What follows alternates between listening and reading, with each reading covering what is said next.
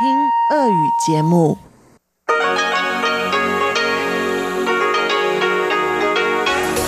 В эфире Международное радио Тайваня. Здравствуйте, дорогие друзья! Вы слушаете Международное радио Тайваня в студии у микрофона Чечена Кулар. Сегодня 14 октября, среда, а это значит, что в ближайшее время на волнах МРТ вы услышите выпуск главных новостей этого дня и тематические передачи. Передачу «Китаеведение. Устная история» с Владимиром Малявиным – новости экономики с Андреем Солодовым и повтор передачи Ивана Юмина и Валерии Гемрановой «Звуки города». Оставайтесь с нами.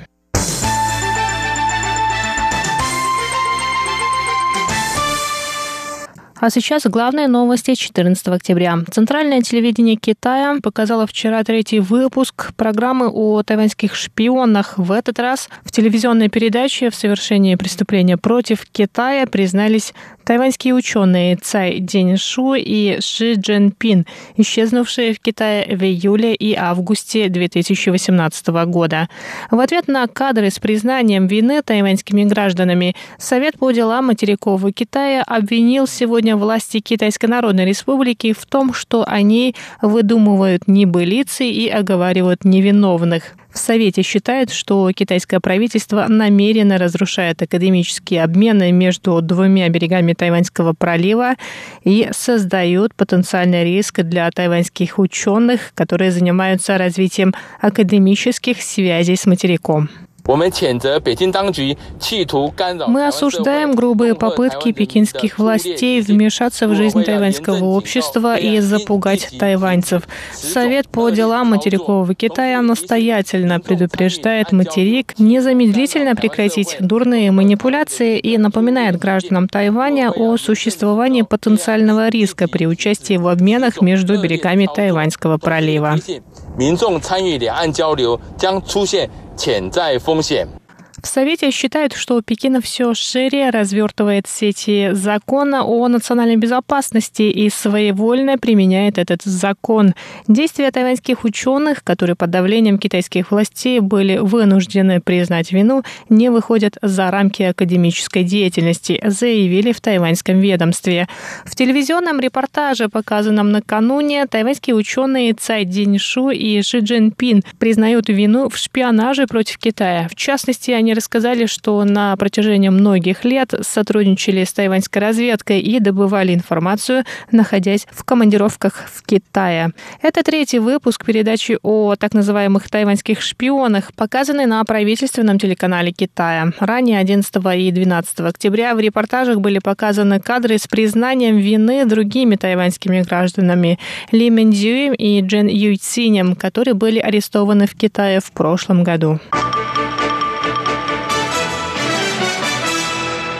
Тайваньская международная неделя умной энергетики началась сегодня в Тайбэе. На открытии мероприятия выступила президент Китайской республики Тайвань Цай Инвэнь. Она рассказала о значимости возобновляемых источников энергетики для энергетической трансформации Тайваня.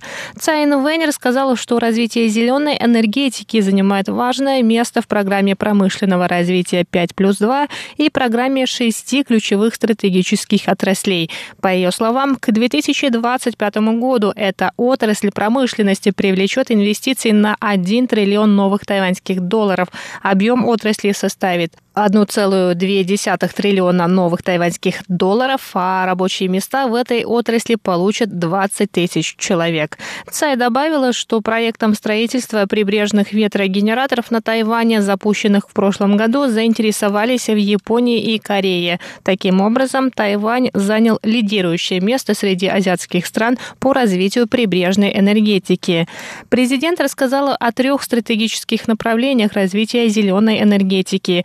Во-первых, необходимо предложить четкую программу развития, чтобы у тайваньских и иностранных компаний была уверенность в долгосрочности инвестиционных проектов. Цай пообещала, что правительство создаст стабильный механизм сотрудничества с другими странами. Во-вторых, необходимо как следует разработать производственную цепочку зеленой энергетики, принять соответствующие меры не только для локализации цепи поставок, но и для развития широкого международного сотрудничества. И, наконец, обеспечить стабильную подачу электроэнергии из возобновляемых источников, так как это станет конкурентным преимуществом Тайваня в мировой промышленности. В настоящее время важно требование международных компаний, которые они предъявляют партнерам в цепи поставок, доля используемых возобновляемых источников энергии. Также есть компании, которые требуют стопроцентное использование возобновляемых источников при производстве Повышение доли возобновляемых источников не только соответствует мировой тенденции, но и поможет нам стать частью цепи поставок компаний Apple, Microsoft, Amazon, Facebook, а также отрасли зеленой энергетики. Поможет Тайваню занять ключевую позицию в мировой цепи поставок. 继续能够把握台湾在国际供应链中的关键的地位。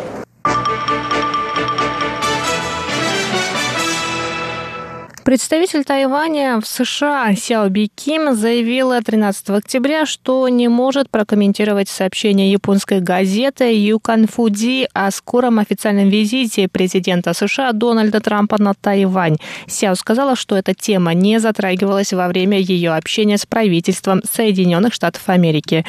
Сотрудники Тайваньской службы национальной безопасности также заявили, что японское издание Юкан Фуди известно тем, что распространяет ничем не обоснованные сплетни, а Министерство иностранных дел Тайваня не получало никаких сообщений от американской стороны о визите высокопоставленных государственных служащих на Тайвань. Ранее в японском издании Юкань Фуди появились сообщения, что президент США Дональд Трамп планирует совершить неожиданный шаг – посетить Тайвань и признать Китайскую республику. Кроме того, издание сообщило, что китайские власти пытаются помешать Трампу и назначили день насильственного присоединения Тайваня, который произойдет сразу после выборов президента США. Международный валютный фонд повысил прогноз роста тайваньской экономики в 2020 году, так как Тайвань относительно не пострадал от пандемии коронавирусной инфекции COVID-19 по сравнению с другими странами. В апреле этого года МВФ предсказал сокращение тайваньской экономики на 4%. Однако, согласно новым данным, экономика Тайваня останется на прежнем уровне. Рост составит 0%. Также стало известно, что тайваньская экономика в следующем году может вырасти на 30 2,2%. Это были главные новости 14 октября. Выпуск новостей подготовила Чечена Кулар. Я с вами на этом прощаюсь. До скорых встреч на волнах Международного радио Тайваня.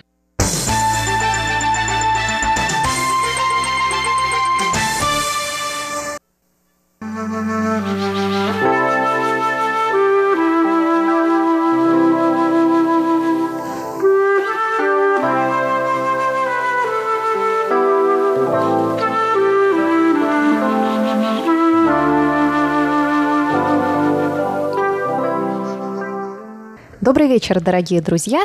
В эфире четвертая часть проекта «Китаеведение. Устная история». В рамках этого проекта мы опрашиваем вам хорошо знакомого ведущего наших передач Владимира Вячеславовича Малявина о его судьбе китаиста, синолога, ученого, историка – и вот в прошлый раз мы заговорили о том, какие события времени, какие личные обстоятельства больше всего повлияли на китаеведческую судьбу Владимира Вячеславовича Малявина. И вот я приветствую Владимира Вячеславовича в нашей студии снова. Здравствуйте, Владимир Вячеславович. Добрый день, дорогая Маша. Здравствуйте, дорогие радиослушатели. Ну вот мы и продолжаем разговор да. о событиях, и обстоятельствах, повлиявших ну что на же, вашу я могу только поблагодарить китаиста. вас за такое, за такое доброе отношение ко мне. Вы заставляете или позволяете мне почувствовать мою значимость. Бороться с этим трудно, но можно, в конце концов. А Не нужно. Не нужно, ну хорошо. Бороться мы не будем, а будем вот разбираться. Я думаю, что это будет полезно. Вообще э, этот вопрос очень интересен сам по себе. Вот действительно, что побуждает нас выбирать наш нашу научную карьеру, путь исследований. и к каким результатам приводят эти, эти выборы, да. Ну вот, давайте э, наметим эти вехи. О них я уже как-то говорил вскользь раньше, но я хотел бы еще раз подчеркнуть. Во-первых, университет, понятно. Университет э, дал мне все-таки, э, с одной стороны, положительное, но и отрицательное. Я был недоволен университетом. Но я понимал себя еще как академического ученого во всех в высоком смысле этого слова, если, если угодно. Я хотел быть ученым. Тогда это было возможно и почетно. Не надо забывать о том, что я был все-таки не лишен амбициозности некоторой, потому что... И я был, кстати, первый э, лучший студент в группе и на курсе. Правда, я имел одну тройку, которую я исправил. Политэкономия социализма. Я просто не понимал это дело. Мне поставили три – чем я поверх в полной э, прострации вообще всех окружающих, потому что я был круглый отличник совершенно. Но ее потом и переправили на четверочку, там худо-бедно. А вот какие были времена-то, понимаете, стройки. Да. А политэкономия капитализма у меня была, конечно, отличная оценка, потому что там был Маркс, и было все понятно, что делать с этим капитализмом. А социализму я что-то никак не мог въезжать в эти хозрасчеты, и эту надуманную эту теорию. Э, неважно, к примеру, говорю. Итак, я, мне очень нравилось учиться, я это делал с большой охотой их и себя готовил в академические ученые. Понимаете? Э, просто потому, что вот э, если вы хотите спросить, хотели бы спросить, что во мне вот ценного или какая моя главная черта характера, я бы ответил бы вам так. Да, пожалуй, я прошу. неравнодушен к истине. Понимаете? Вот мне хочется узнать истину. Во мне это заложено. И поэтому я, э, я очень люблю, то есть внутренне, я не люблю Э, базарить, да, выражаясь современным языком, но я очень ценю обмен мнениями и выслушиваю охотно. Во мне есть эта европейская черта. Русский человек не слушает. Я не могу сдержаться, но за базар вы отвечаете. Да, готов ответить. И главное, готов выслушать чужой базар, понимаете, не предъявляя ему этого ответа. Почему? Вот у меня есть эта европейская черта. Я очень в этом смысле европейский человек, как и китайский. Он, правда, слушает с другими целями и с другими мотивами, но он слушает тоже. Вот русский человек мало, редко слушает. Он лезет, э, говорит что-то свое. Вот сейчас я, да, я сейчас скажу. Ну, я, конечно, утрирую, но у нас это есть. И, конечно, он никогда не согласится с, эм, э, с другими людьми. Причем часто не потому, что там истина нет, вот рожа не нравится мне его. Вот есть в русском человеке такая штуковина. Хотя я, э, э, наверное, утрирую. Тем не менее. Итак, кончился университет. Я поехал в Сингапур. Там я увидел мир, в том числе китайский мир, как он есть, и всяких там иностранцев. Японцев, американцев, э, немцев, французов в основном. И так, ну и местную публику, разумеется, китайскую и не только китайскую. Там были индусы, малайцы в Сингапуре и прочее, прочее. Все это я, в общем, увидел, изучил как мог. Мы жили очень весело, даже не думали о деньгах, честно говоря. Довольно много тратили на всякие там вот научно-познавательные цели. Выезжали в Малайзию, был даже такие моменты там и прочее, прочее, неважно. Все это было очень весело, хорошо, и это было вот такое вот содружество людей, э, ведь был Советский Союз, был на полном серьезе еще, представь себе, там, 72 год, э, два лагеря, да, но я с американцами мог дружить. И американец э, в соседней комнате жил, утром приходил, у меня был холодильник, э, это было роскошь для студентов, и он аккуратно съедал мой завтрак, как, потому что я мог позволить себе поспать, а ему надо было бежать на занятия, и вот у него еды-то не было, и он всегда съедал мой завтрак, как сейчас помню. Да? Вот такие у нас были бытовые условия. Алан из Нью-Йорка. Как бы там ни было, Вот я был в Сингапуре, вернулся обратно иностранной штучкой такой вот.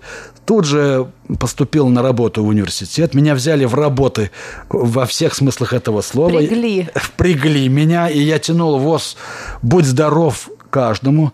Я даже до сих пор удивляюсь, как это вытянул-то, вообще-то говоря. Если бы я его не тянул, я был бы уже трижды академиком. Это точно совершенно. Семь лет я только тянул вот эти 10 лекционных курсов, которые я должен был отработать. Потом я пошел с Михаилом Серафимовичем Мейером в Истфак ходил читать средневековую историю Востока. Это тоже, будь здоров, все это занятие отнимало столько времени и сил – Но зато было приятно, потому что студенты из ФАКа, они были совершенно раскованные и свободные. Это наши были забитые труженики Востока, потому что надо было изучать восточные языки. Если ты неделю пренебрежешь изучение восточного языка, ты уже мог потом не выкарабкаться вообще. Это было очень тяжело. А историкам или там филологам было все равно, понимаете? Пастернак мог всегда подождать. Они жили весело от сессии до Да, сессии. они жили от сессии до сессии, поэтому у них было другое представление. Они оценивали преподавателей эстетически, если так, если так можно выразиться, и довольно-таки, в общем, нагло э, выступали с всякими вопросами, записками и так далее. Их интересовала вот свободная мысль и все такое прочее, а не какие-то там уже тогда их интересовала свободная мысль. Ну, ничего, это тоже была школа, и все было, бы- все было прекрасно. Э, Что было дальше? Дальше я почувствовал, что я за ним мог. Я защитил э, кандидатскую. Это был 76 год, декабрь, 77 год. И апрель. напомните еще раз тему. Тема была касательно третий век нашей эры. Иде- э, Сильные дома в Китае в третьем веке нашей эры. Это была тема, которую придумал Юрьев. Он мне сказал, я извиняюсь, конечно, за цинизм, но что поделаешь, нынче такие времена уже совсем откровенные. Значит так, у тебя что там, ребенок, да? А сколько... Ага. Значит так, даю тебе три месяца на написание ка- кандидатской диссертации. Я был так называемым соискателем, потому что я работал как, как лошадь там, понимаете. Ясно, что заниматься наукой было совершенно некогда. Давай, тащи диссертацию через три месяца, приноси. Вот я, принял, я с испугу ее написал, потому что я понял, что иначе я тебя вышибу. Что-то в этом духе. Он мне пригрозил. А тогда это угрозы еще действовали. Я со страху написал диссертацию очень быстро, в течение буквально трех месяцев. А что делать-то? Тем более, что сразу писать-то просто, у меня же было все-таки начитано все. Защитил ее очень быстро, продолжал работать, потому что это же ведь э, повышение зарплаты и так далее. Вот, ну хорошо, распрекрасно. Дальше вот я почувствовал, что мне хочется за границу, понимаете. И стал э, пробиваться сам, э, но вот так получилось, что была возможность выехать в Японию. Я в нее поехал, правда, не сразу. Два года я пробивался в Японию. Опускаю детали, надо знать советскую действительность. Э, Я выехал в Японию на полгода. Это второй важный момент. В 1982 году я выехал в Токайский университет, как раз на кафедру, э, которой заведовал человек, занимавшийся этими самыми южными и северными династиями. И там я э, анатюрель увидел Японию. Это такое Япония наша, дорогая и любимая? Так, куда я все хотел с детства-то поехать, понимаете? Да, ну, конечно, был шок культурный, я как сходу сейчас понимаю, это вам не Сингапур, этот темп жизни бешеный, вот эта японская заведенность и унифицированность жизни, вышкаленность этой япо- э, японцев – это, конечно, культурный шок для разгильдяя русского человека, который в Китае это чувствует себя более-менее нормально, потому что в Китае все расхлябано тоже, как и э, в России. А в Японии все затянуто, подтянуто, приструнено так, что и поезда мчатся по расписанию все, все работает как часы и так далее. Но иностранец там как бы не при шее кобыли хвост, извините за выражение. Он ну, его терпит, как вот э, э, досадное недоразумение. Куда же их девать-то, этих иностранцев? Надо же дружить с, нас- с, э, с другими государствами. Вот. Э, И вот представьте себе, что вот я живу а, месяц, два, три, я говорю по-японски, я живу среди коллег, я, в общем, чувствуюсь на этой кафедре, а со мной ведь никто не разговаривает, вообще не общается. Как будто меня нет. Единственное, там был Каяма Йохей Тохеевич, как он себя называл. Это был очень старый, это вообще был великолепный человек, он очень повлиял вообще на меня. На... Он занимался Центральной Азией, не Китаем никаким. Но он немножко говорил по-русски.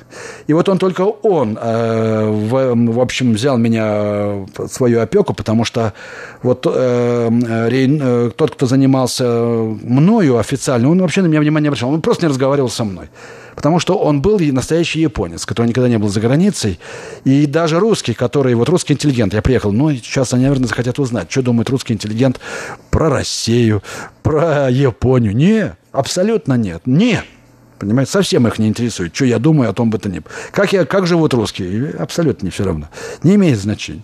И прочее, прочее. Это хорошо сейчас мне говорить, мне все равно уже тоже.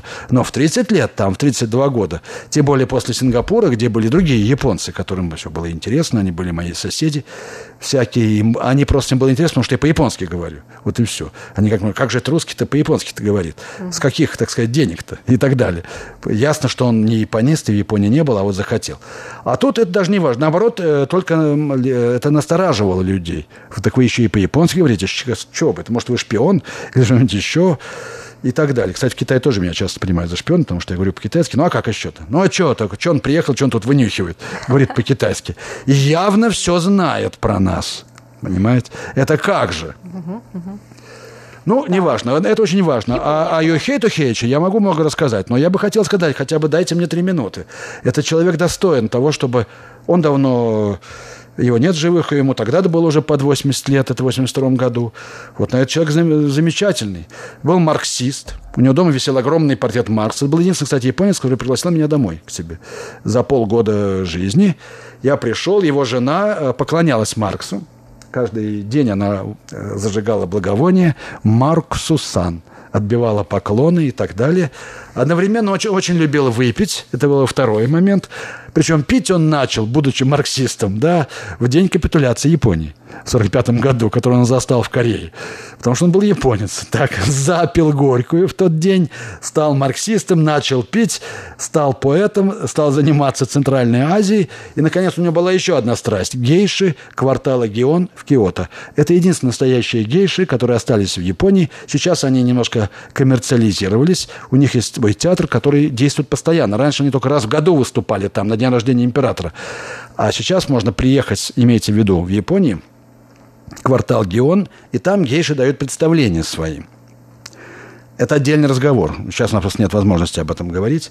Но он меня водил в этот дом гейш, понимаете. Я был вот русский паренек, так скажем, да, хотя, конечно, я не паренек был.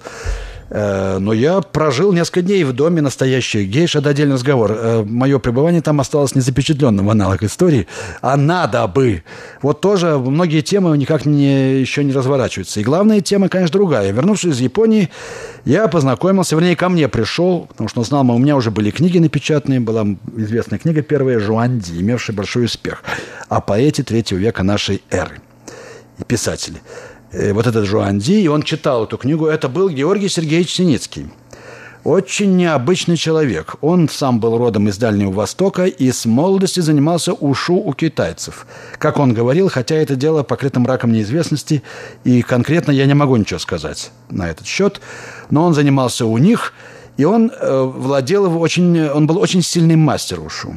И он был, не будучи китаистом, и вообще никогда не занимаясь Китаем, он знал Китай так, как не знали его наши китаисты-академики.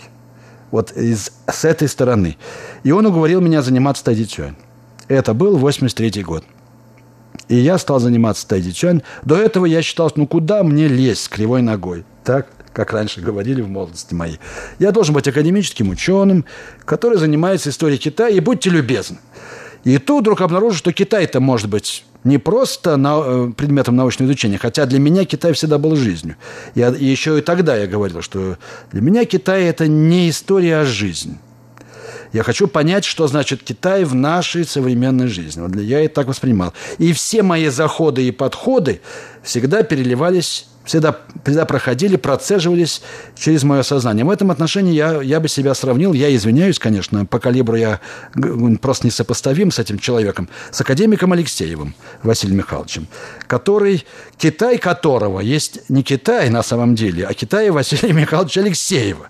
Хотя он, ну, как настоящий Китай. Это отдельный разговор, мои отношения с Алексеем, внутренний, вот так, такой мой диалог с ним – он считается, что он донес аромат Китая. Он донес свой аромат, но другого, может быть, и не бывает, я не знаю.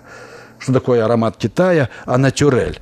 Э, это все-таки через кого-то он доходит до нас, через какого-то транслятора, передатчика. Но вот, тем не менее, вот я всегда ставил перед собой такую задачу, что я хочу понять Китай живой – независимо от того, что это такое. И получается, что это УШО, и вся эта вот мистика школы, которая вокруг этого там разворачивалась вовсю – реально и так далее. Вот подвигли меня на эту, на эту стезю. И когда я первый раз поехал в Китай, а было это в 88 году, всего-навсего, мне было уже 38 лет. Ну, неважно, я немножко забегаю вперед.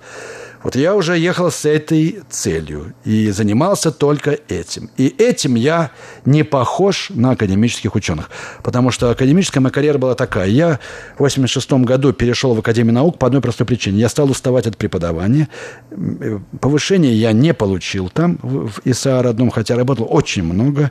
Написал какие-то там учебники, которые остались неизданными. Все, не хотели их издать, так и не издали.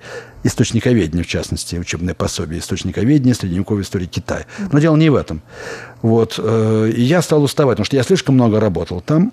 Я ушел в Академию наук, э, в Институт этнографии, где я продолжал, собственно, делать то, что я и так писал.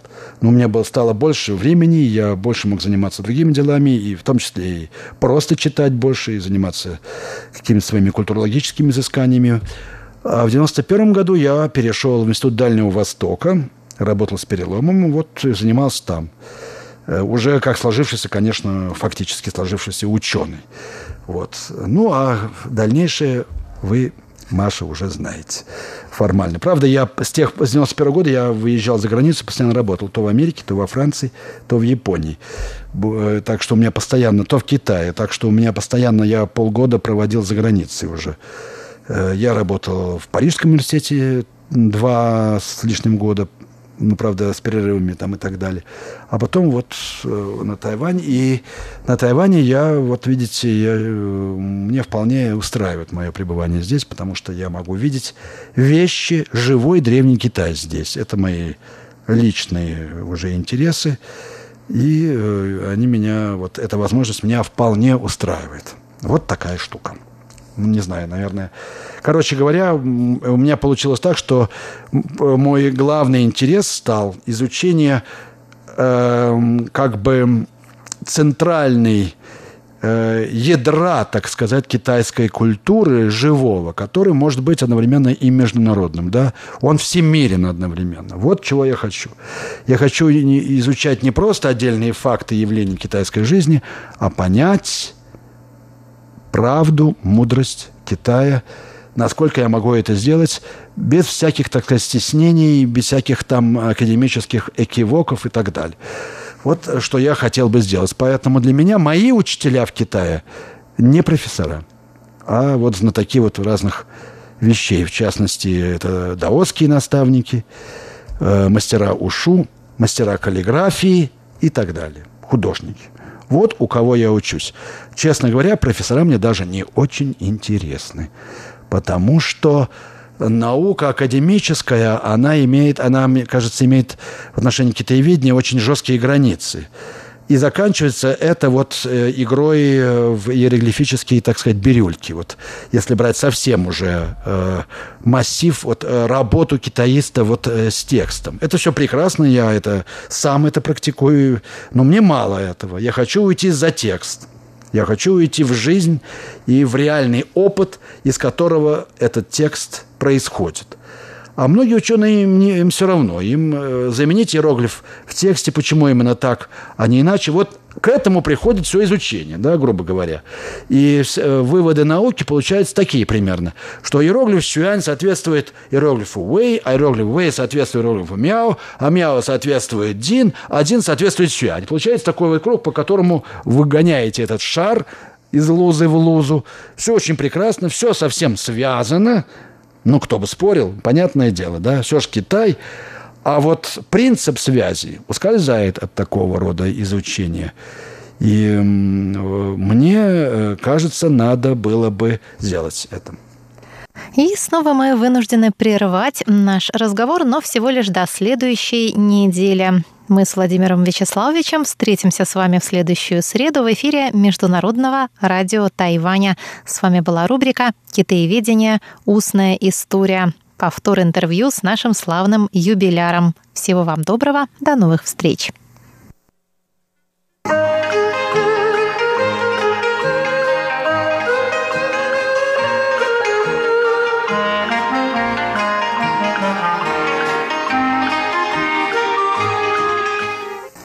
Здравствуйте, дорогие слушатели Международного радио Тайваня.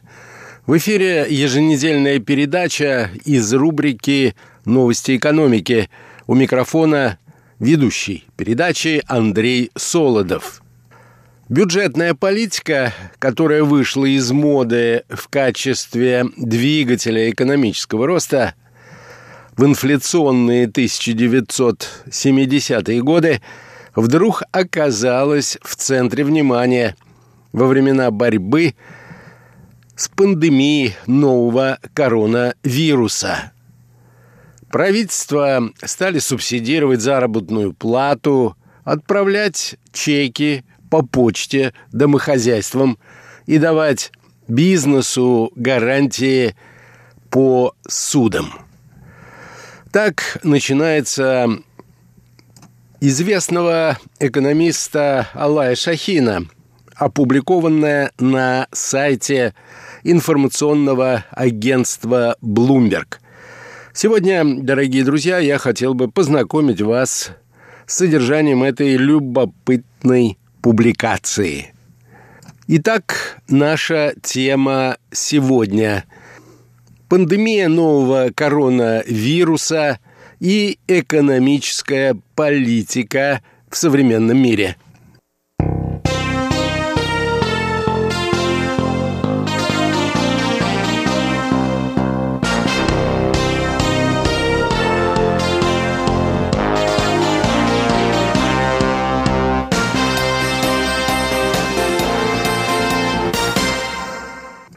Уже сейчас, пишет автор, государственные расходы, которые снижают уровень экономического спада, связанного с пандемией, все чаще и чаще рассматриваются как очень важный инструмент, способствующий устойчивому восстановлению экономики.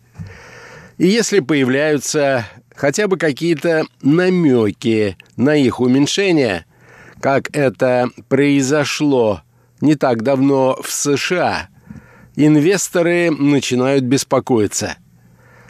Сколько еще придется, так сказать, включать бюджетный насос? Задает вопрос автор. Именно эта тема станет ключевой на заседаниях Международного валютного фонда. Данный вопрос представляет собой самую большую проблему для политиков, отвечающих за национальные бюджеты после выхода из режима борьбы с экономическим кризисом. Сейчас их собственные запреты на наращивание долгов – выглядят как главное препятствие, поскольку традиционные барьеры исчезают. Финансовые рынки, на которых так называемые члены комитета бдительности по слежению за рыночными тенденциями, включая и рынок облигаций, казалось, умели серьезно сдерживать аппетиты правительств, наращивающих дефициты государственных бюджетов. Теперь же они готовы сужать этим правительствам деньги под очень низкие проценты. В краткосрочной перспективе инвесторов беспокоит, как политики станут сдерживать восстановление – выделяя слишком мало средств. По прогнозам специалистов банка JP Morgan, сильный бюджетный импульс, приданный мировой экономике в нынешнем году, может обернуться замедлением роста на 2,5 процентных пункта в 2021 году – поскольку программы помощи пострадавшим от коронавируса завершаются.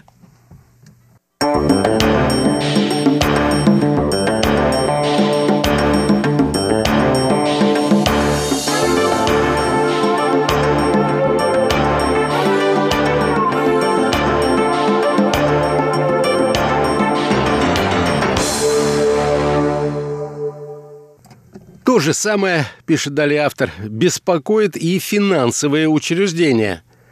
Они специально задумывались как автономные по отношению к остальным правительственным учреждениям, чтобы можно было противодействовать слишком сильной фискальной политике. Не обладая собственными инструментами для подпитки экономики, а сюда прибавьте еще и тот факт, что процентные ставки уже упали до нуля, а то и ниже, Центробанки сейчас пошли на попятную. Они вдруг стали призывать к увеличению дефицитных расходов, скупке части образовавшихся долгов, а также обещать низкие затраты по займам в далеком будущем. Бюджетная политика сейчас стала у нас главной целью, утверждает Стивен Кинг, старший экономический советник банка HSBC. А если вы руководитель Центрального банка, то вам придется признать, что в этом смысле вы отчасти не можете воздействовать на политический процесс – Бюджетные стимулы по сравнению с денежными оказывают большее воздействие, поскольку в этом случае денежные средства можно напрямую направлять домохозяйствам и предприятиям. Кроме того, бюджетные стимулы лучше подходят для оказания адресной помощи тем, больше всего в ней нуждается во время кризиса, например, безработным. И наоборот, центробанки способны увеличить покупательную способность экономических субъектов лишь через косвенный канал путем изменения цены заимствования средств для банков или же на финансовых рынках. Но, по крайней мере, они способны действовать быстро и решительно. Управление с помощью бюджета может, напротив, наталкиваться на разные препятствия. С этим мы имели дело на примере Америки.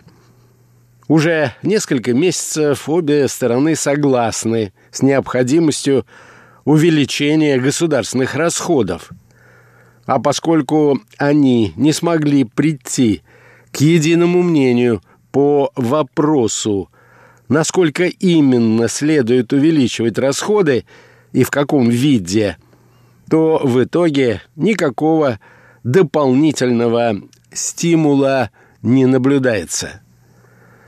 Даже если до ноябрьских выборов договоренность достигнута не будет, все равно – по мнению экономистов, фискальная поддержка после выборов, кто бы не был избран президентом, возобновится.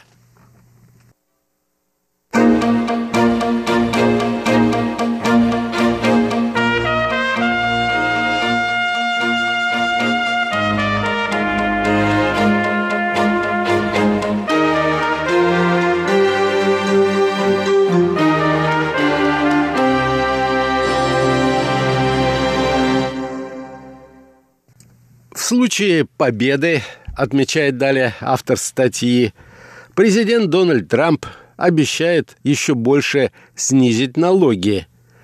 Кандидат от демократов Джо Байден, возглавляющий рейтинги по опросам общественного мнения, обрисовал в общих чертах программу расходов на сумму 3,5 триллиона долларов и дал понять, что вовсе не настаивает, будто экономика добьется большего только в том случае, если правительство снизит активность.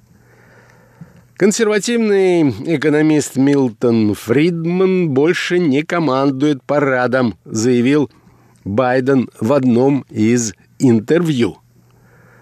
В Европе, где осторожность в вопросах бюджетной политики имеет глубокие корни, так как Германия опасается увеличения госдолга и инфляции, в нынешнем году политические лидеры сделали большой шаг в направлении объединения бюджетных ресурсов.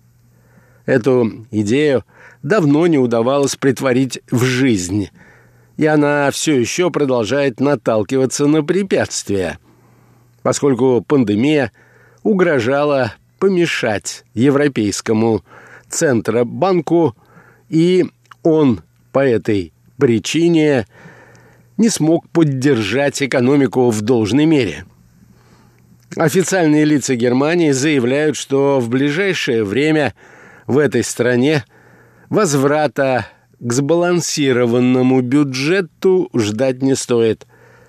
В Великобритании правящие консерваторы, выступавшие за политику жесткой экономии после кризиса 2008 года, исключают повторение принятых в те времена мер, хотя уже и начали говорить о повышении налогов для финансирования мероприятий, направленных на борьбу с пандемией. Новый премьер-министр Японии Йосихида Суга заявил, что с консолидацией долга придется подождать до тех пор, пока не возобновится экономический рост. По его мнению, пределов для правительственных заимствований не существует. На современном этапе развития, пишет далее автор статьи, Япония оказалась первой крупной страной, в которой 30 лет назад лопнул кредитный пузырь, после чего процентные ставки упали до нуля. Денежно-кредитная политика уже не могла стимулировать спрос за счет удешевления заимствований. Тем более, что домохозяйства и предприятия не были заинтересованы в увеличении долгов. В отличие от них, правительство могло делать долги и действительно делало все новые и новые заимствования. Это был один из первых сигналов, предупреждавший, что силы у центральных банков могут вскоре быть исчерпаны, а правительство вернуться к налогово-бюджетной политике. После 2008 года в аналогичном затруднительном положении оказалась большая часть развитых стран мира, не имея возможности и дальше снижать краткосрочные ставки, центральные банки пытались уменьшить долгосрочные издержки заимствований. В результате перехода к покупке ценных бумаг, в основном государственных, так как в период депрессии основным заемщиком в экономике становится правительство. Это вызвало новую волну критики –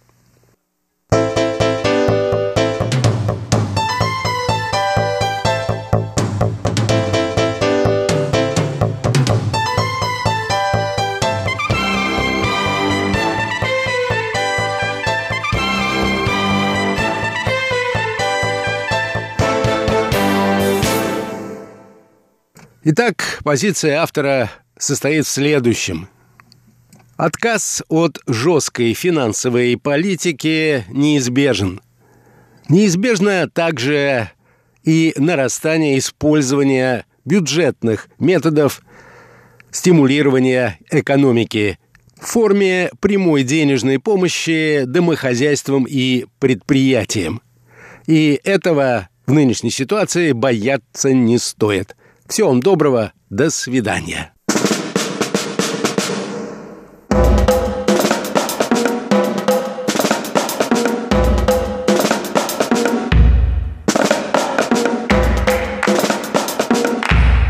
Здравствуйте, дорогие друзья! Вы слушаете Международное радио Тайваня. Сегодня четверг, а это значит, что в эфире передача «Звуки города». Из тайбэйской студии вас, как обычно, приветствует Валерия Гемранова и Иван Юмин.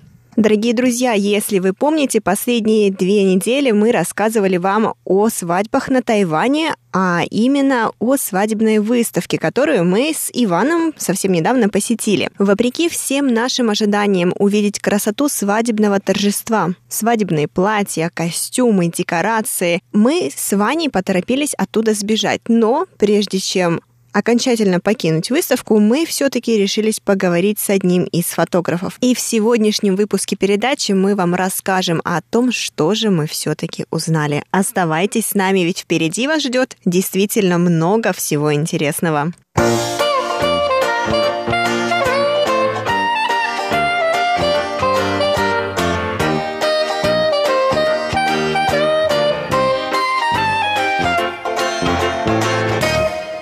по внешности он такой искренний, поэтому мы с Лерой а, думали, мы можем пообсуждать с ним. И начал.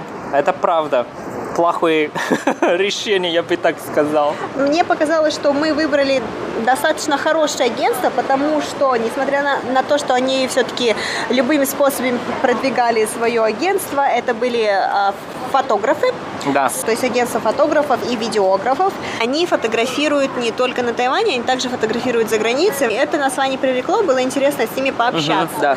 И вот, допустим, на Тайване это просто отдельный отдельная сфера бизнеса. То есть прям это отдельно он стоит таким особняком от всех остальных фотосессий, мне кажется, потому что деньги там зарабатываются огромнейшие. Сначала он подошел, и потом мы увидели, на фоне там написано «Франция», и мы сразу заинтересовались, потому что мы думаем, что, о, наверное, они за границу и фотографируют. Да, он сказал, что да-да, мы, мы сфотографировали новую семью, именно в Исландию. Вот тогда мы заинтересовались и начали спрашивать, и как это было, как это проект, и, конечно, самое главное, сколько денег. Да, на самом-то деле, насколько мы поняли, сама работа фотографов недорогая. Да. То есть обработка фотографов, снятие, вот эти все фотографии, видеографии, это все недорого. За это все можно заплатить до 100 тысяч новых тайваньских Да. долларов, до 200 тысяч э, рублей. По тайваньским меркам, в принципе, это недорого. Но дорого все остальное. То есть, допустим, если вы выезжаете за границу, то вам необходимо покупать на них билеты, бронировать на них от- отели, кормить, поить их, то есть, в общем, создавать все условия. Еще, да, еще тран, э, транспортные... Транспортные расходы, да, Расходы, да. все, куда бы вы ни поехали, там, допустим, если это поезда, внутренние авиалинии, еще что-то, то есть это вы все оплачиваете Ага, полностью. ага. Плюс ко всему вы создаете такой собственный план, куда бы вы хотели поехать, где бы вы хотели сфотографироваться. Соответственно, вы это все снова для них составляете, вы отдаете это им, и они уже там по интернету каким-то образом Да. смотрят, где фотографировать. То есть, по Да. сути, вся глобальная работа по подготовке, она ложится на жениха и невесту, а фотографы отвечают только за красивые снимки, за обработку, ну, обработку фотографий и видео. Ну вот, и поэтому мы как э, актеры и начали с- спросить, мы хотели поехать в Россию, и мы хотим там фотографироваться, и скажите, пожалуйста, это сколько будет? И, конечно, он сразу ответил, что, ой, извините, мы э, в России э, ни разу не, не были, и поэтому для них это тоже новый проект, но, как Лера сказала, что они, в принципе, только фотографируют, и тоже есть вот это макияж, да, ассистент. Вот. Тогда нам стало очень любопытно и спросили, а скажите, пожалуйста, если можно сказать, вот эта новая семья, которая э, съездила в Исландию, сколько они потратили? А он сказал, что это 500, да, 500 Да, около тысяч полу- тайваньских долларов. Полумиллиона да. тайваньских долларов, Да. миллион российских рублей. И, честно говоря, я фу, в Взнос сердце... на квартиру. Я, не, я просто в сердце думал, что если бы такая сумма, зачем? Я бы сохранил вот эти деньги и вдвоем путешествовал нормально, сам и сфотографировал и ж- жили в нормальной гостинице. Зачем все это просто за их билеты? Нет, я просто понятия не умел. Да, но нужно сказать, допустим, что они тоже, на мой взгляд, молодцы. Они не стали утаивать, что действительно это очень дорого, и поэтому они предложили такой вариант.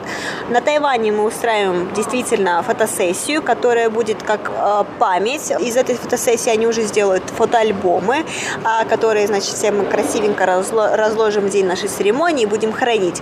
Вот. А уже когда мы решим поехать за границу, то есть, допустим, медовый месяц или еще что-то, мы можем просто взять кого-то из них, и они уже будут фотографировать нам фотографии путешествий. То есть это будут не официальные фотографии свадебные, это будут уже просто фотографии э, с путешествий, они будут намного дешевле. И, соответственно, устроить такую фотосессию на Тайване будет стоить меньше 100 тысяч новых тайваньских долларов, то есть это будет действительно намного дешевле, чем если устраивать за границей. А, Вот. да, еще, кстати, они нам предложили такой вариант, что, а, если бы мы согласились быть для них моделями, то есть если бы они могли презентовать наш альбом для всех Обра- других, а- образец. образец, да, в качестве образца, то они бы нам дали цену, какой, Ваня? С большой скидкой. Да, нам, нам бы действительно дали бы цену с большой скидкой, и я уже так задумалась, ну, м, может быть, действительно стоит у них что-то заказать. И хорошо, что именно в этот момент я забрал Леру. Да, действительно, очень хорошо. В общем, я была на самом-то деле под огромнейшим таким очень негативным впечатлением, потому что, как я сказала, Да. это очень сильно отталкивает. И Да. то малое количество народа, которое сегодня было на выставке, тому подтверждение, потому что ну, далеко не каждый хочет пойти на подобную выставку, зарегистрироваться, все подробно рассказать о себе, а потом еще быть вот таким жертвой вот этих добытчиков, бизнес-добытчиков. И, И да, А, именно вот это такое ощущение. Ну, понятно, что я с тобой, мы как э, актеры, да, мы, мы делали вид, что да, мы невеста и жених. Но если правда настоящие влюбленные, я бы сказал, что они точно именно на месте уже ссорились. Это сто процентов. Они сто процентов там свадьбу уже тут же отменили, и они бы ушли оттуда. Вот поэтому, почему мы называли, что это правда как ад. А, Это большое испытание, мне кажется, для Да, двоих. да. И плюс ко всему здесь все-таки больше это действительно давление, на которое, которое Да, на тебя серьезно. оказывают. Тебе говорят, вам нужно найти, вам нужно купить, вам нужно то, вам нужно Да. все. Выберите меня, Да. выберите меня, выберите меня. Да. И как бы когда молодые люди организовывают свадьбу, они уже под огромным стрессом. А тут этот стресс увеличивается в три раза, если не в четыре. И на мой взгляд, я бы, конечно, никому не посоветовала идти на подобные выставки вообще. Я бы посоветовала поискать в интернете какие-то ответы, наверное, по рекомендации, уже Ну идти да. по рекомендациям. Или, или спроси э, у опытных э, людей. Женатых. Женатых, да, да. Вот, кстати, хорошая идея. М, Ты сказала. М. Тогда давай продолжаем эту тему, но уже с опытными. Женатыми людьми. Да. Как Хорошо, думаешь? без проблем. И мне очень интересно. Я всегда хотела сделать передачу о тайваньских свадьбах, поэтому я только за. Хорошо.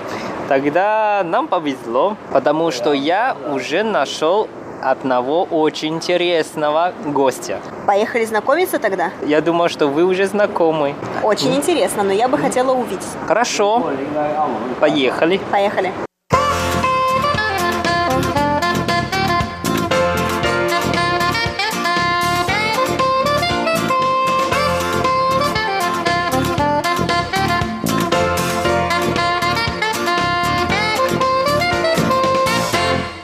Лера.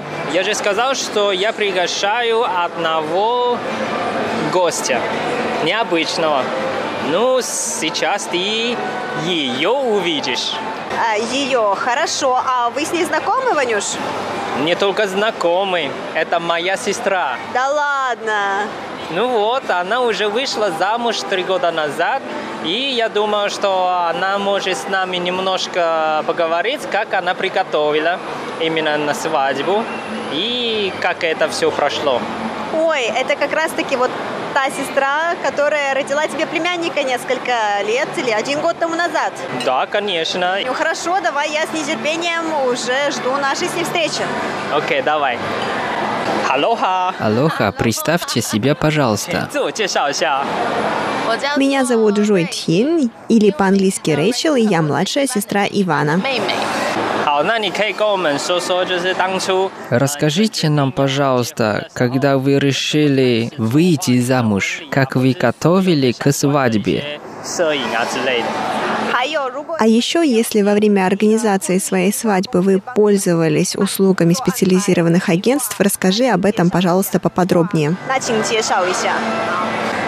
Когда мы решили пожениться, нам необходимо было обязательно обсудить данный вопрос со старшим поколением и узнать, свадьбу в каком стиле они предпочитают. В самом начале я хотела устроить свадьбу на открытом воздухе с буфетом, но после того, как мы обсудили данный вопрос а, с родителями, оказалось, что они не могут принять такой вариант свадьбы, и нам пришлось проводить ее в традиционном стиле с круглыми столами. После того, как вы определились, в каком стиле будет свадьба, вам необходимо определить день. Вы определили день, и после этого необходимо бронировать помещение.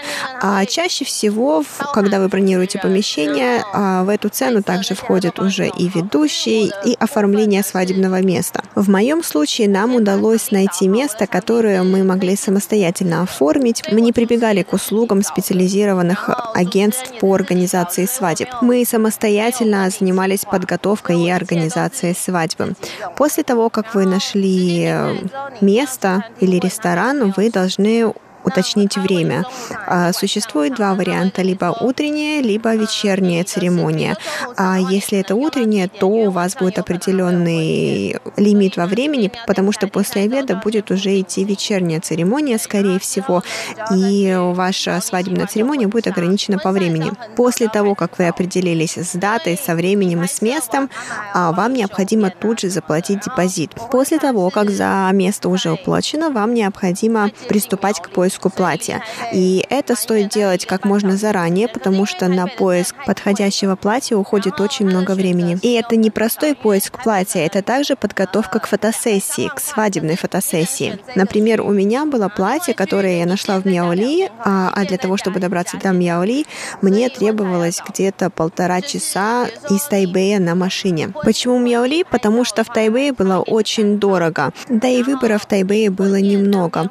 А в стандартный набор входили какие-то определенные места для фотосессии и три платья. Если вдруг мне хотелось использовать какие-то другие платья, то за каждое платье необходимо было бы платить от одной до двух тысяч новых тайваньских долларов. В том магазине, где мне удалось найти свое свадебное платье, все было сделано вручную, то есть ручная работа, плюс ко всему меня не ограничивали в выборе платьев. После того, как платья были выбраны, мы провели фотосессию. У меня в итоге получилось 30 фотографий, из которых потом сделали альбом. И обошлось мне это практически в 37 тысяч новых тайваньских долларов. А все исходные фотографии, не обработанные, они мне потом предоставили. 对，然后你所有的档案他都会给你。呃，我想要问你一下 А у меня такой вопрос. За сколько времени до свадьбы вы начали заниматься подготовкой и организацией. В нашем случае за год до свадьбы, а непосредственно организацией свадьбы мы начали заниматься за полгода до ее проведения. Очень много времени ушло на обсуждение того, в каком стиле должна быть свадьба. Я это обсуждала с родителями, и уже после того, как мы поняли, в каком стиле будет свадьба, мы занялись ее подготовкой. Дату свадьбы же я выбрала уже давно. Мы сначала расписались 7 июля, и я решила, что на следующий год в этот же самый день у нас будет проходить свадебная церемония. А каким образом вы определяли дату свадьбы?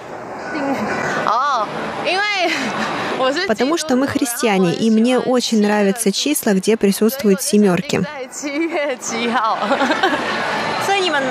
То есть вы не обращались к гадалкам, как многие тайваньцы?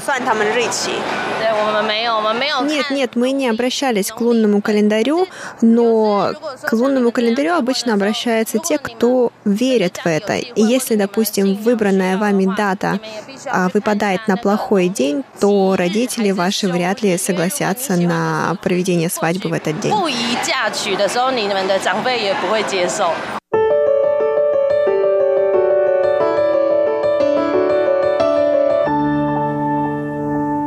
Дорогие друзья, на этом выпуск нашей сегодняшней передачи подошел к концу. Спасибо за то, что были с нами и до встречи на следующей неделе.